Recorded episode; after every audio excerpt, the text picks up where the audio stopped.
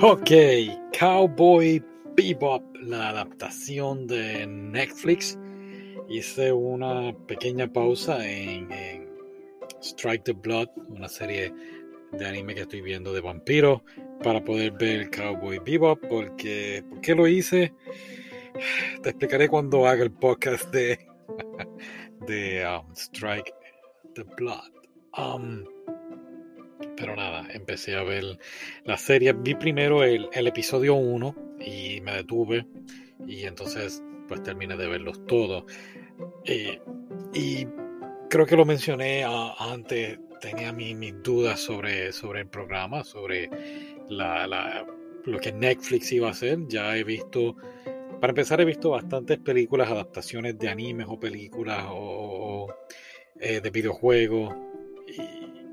Han sido fracasos como Dragon Ball Evolution o The Last Airbender o la, inclusive la película de Mario, Mario Bros. con John Leguizano. Así que no sabía qué, qué esperar. Netflix, podemos decir que entiendo yo es la única plataforma, me atrevo a decir, que está tratando lo mejor posible de, de, de hacer algo bueno, algo no sé, no sé.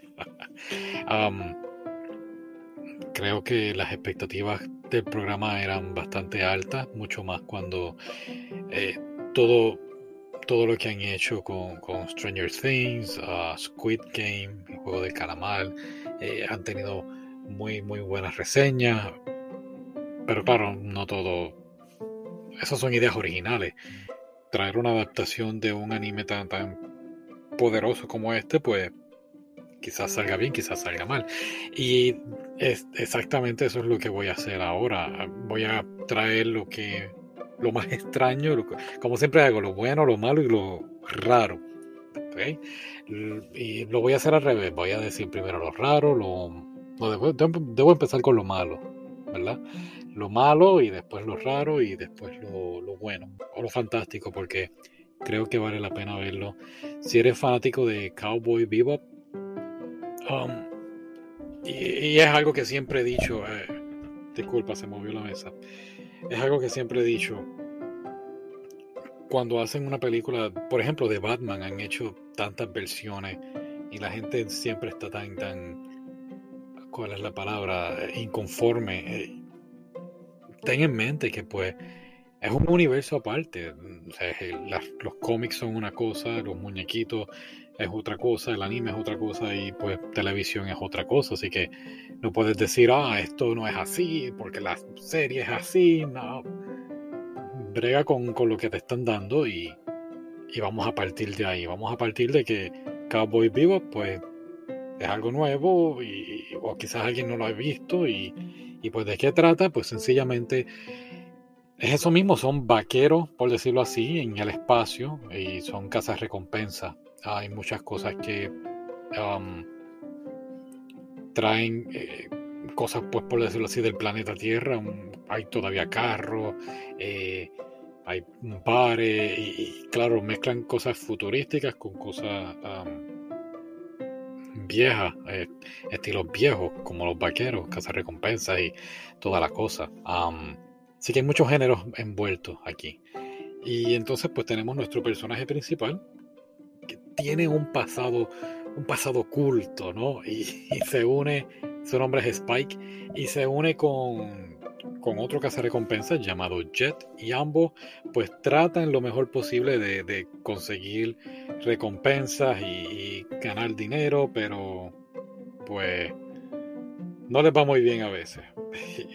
y eso es creo que eso fue una de las cosas por, de lo más que me gustó de, del anime. El anime, siempre que tenían una buena recompensa o siempre hacían algo bien, les, fallaban, fallaban en algo. Y, esto es casi, casi, trataron de implantar eso, pero no quedó de tal bien claro. Y eso fue lo raro. Lo raro es que trataban de copiar cosas de, del anime. Claro, es, basado en un anime. Pero a la misma vez como que lo cambiaban y trataban de hacer su propia cosa. Como la película de Aladino, de muñequitos de Disney. y entonces vino la nueva de Will Smith y trataron de copiar algunas cosas y como que no, vamos a hacer nuestra propia cosa, nuestra cosa, Como los italianos. Y cuando hacían eso, pues ahí quedaba bien, pero como volvían otra vez y copiaban algo del anime, entonces pues ya tú estabas en la expectativa que iba a ser igual que el anime y no, no fue igual que el anime. Así que en esas cosas, pues no, no sé, ahí pues fallaron. Lo malo, lo malo, pues no sale todos los personajes que uno esperaba. Por ejemplo, Ted. Ted es como una especie de hacker. Sí sale, pero sale al final de, de la serie.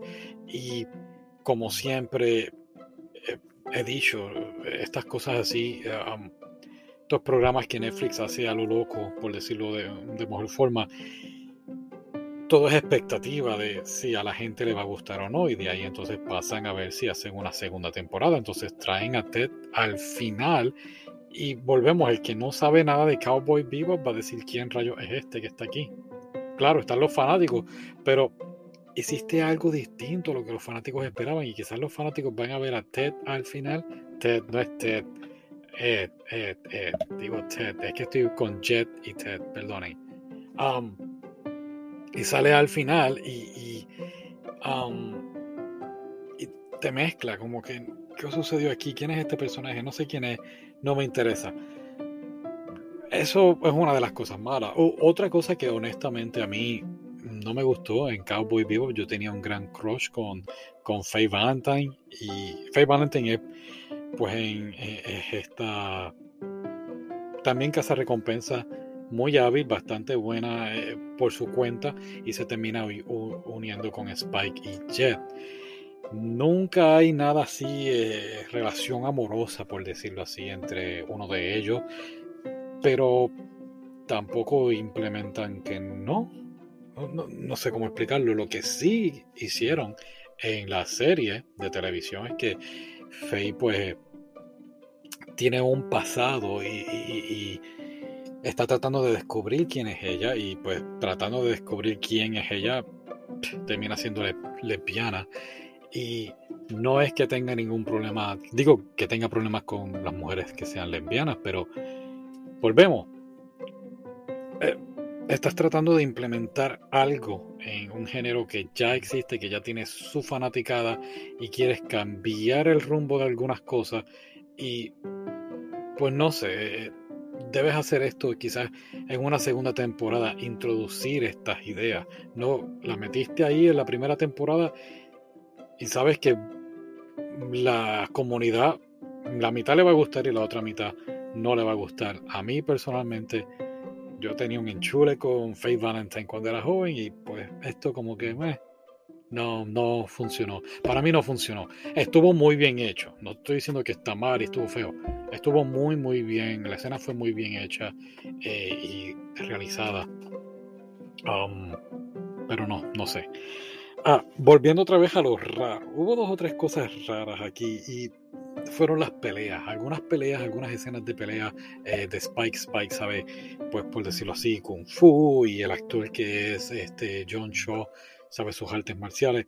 Um, encontré algunas escenas lentas y no sé si era por no poner cámara lenta y para que pudieras entender qué estaba pasando, pues lo hicieron como que un poquito, mm, entonces algunas otras eran pues un poquito más movidas y pues no sé, no sé, las escenas de pelea pues estuvieron más o menos en mi opinión.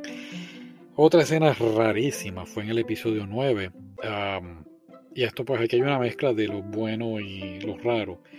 Lo bueno fue que cada personaje, a distinto de, del anime, tienen su tiempo eh, en varios episodios y cuentan sobre su pasado, eh, historias, cosas nuevas, por decirlo de esa forma. Y, y aquí, en el episodio 9, nos están contando el pasado de Spike y hay una escena estilo, estilo John Wick todo, todo, todo, todo igualito. Él entra a una barra y tratan de imitar a John Wick. Si lo vas a imitar, imítalo. Y si no lo vas a imitar, y si lo vas a tratar de imitar y decir, no, no, no, no me estoy no lo estoy imitando, no lo hagas entonces. Es mi opinión. Um, pero es todo, todo. El villano eh, Vicious. Um, hay una escena con su papá, que eso nunca sale en el anime, y, sale con su papá y el papá le dice, tienes que buscar a Spike y matarlo. Tú sabes, como si fuera John Wick, tienes que buscar a John Wick y matarlo. Lo mismo, lo mismo. Yo dije, ay, no, no, no. Eso, eso fue raro malo, por decirlo así. Lo bueno, lo bueno me encantó la música. Oh, hay una escena, lo mismo otra vez, volvemos. Eh, la música en Cowboy Bebop es jazz. Todo el tiempo es jazz y e inclusive los personajes lo dicen, oh, esto es música jazz, nítido, está bien gufiado, el bebop y toda la cosa. Y de repente ponen música techno. Y yo digo, pero, ok, vamos a hacer esto, vamos... Y entiendo que está la creatividad de los escritores y el, y el director y toda la cosa, pero me pierdo, tú sabes. Llévame en una línea recta para entenderlo mejor, ¿ok? No me descarrile. Eh, la química entre los actores, muy, muy buena. Creo que fue algo espectacular. Ah, y se pueden ver, puedes ver las fotos, inclusive mientras se tomaban un break, he visto varias revistas o varios reportajes y se nota la comodidad de todos los actores. Eh, Mustafa, el que hizo The Jet, hizo un excelente trabajo. John Shaw hizo un excelente trabajo como Spike. Daniela Pineda también. Así que fue algo honestamente espectacular lo que vi. Y cuando dejaban de mezclar cosas nuevas con viejas y se llevaban en una línea, como por ejemplo lo que dije, uh, investigar un poquito más sobre el pasado de ellos, fue algo que honestamente a mí me encantó.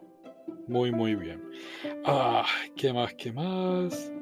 ahora eso sí, a veces se pone un poquito, no quiero decir lento, pero se pone como que estaban tratando de encontrarse, encontrar un, eh, como decimos cuando jugamos golf, el swing. Estaban tratando de encontrar algo y, y lo vinieron a encontrar al final, los últimos dos o tres episodios, que es que se pone un poquito a, creo yo, este, interesante, pero claro, todos sabemos cómo va a terminar y sabes que no termina como uno espera en el anime. Um, creo que termina bastante bien. Eh, de verdad que Um, por decirlo así, dejaron ya el anime. Esto es, al final de, la serie dicen, ok, ya no, ya hicimos lo que íbamos a hacer, ya nos vamos a apartar del anime. Esperemos que nos den una oportunidad para una temporada 2. Y por aquí más o menos es donde nos vamos. Así que si quisiera una temporada 2. Cosas originales y cosas nuevas. No las puedo esperar. Así que nada, ¿Se me pasó algo más? Y... Muy bien. Y varias escenas. John Shaw imitando a Bruce Lee. Creo que quedó bien eso. ok. Ahora sí, volvemos a el anime. Bye.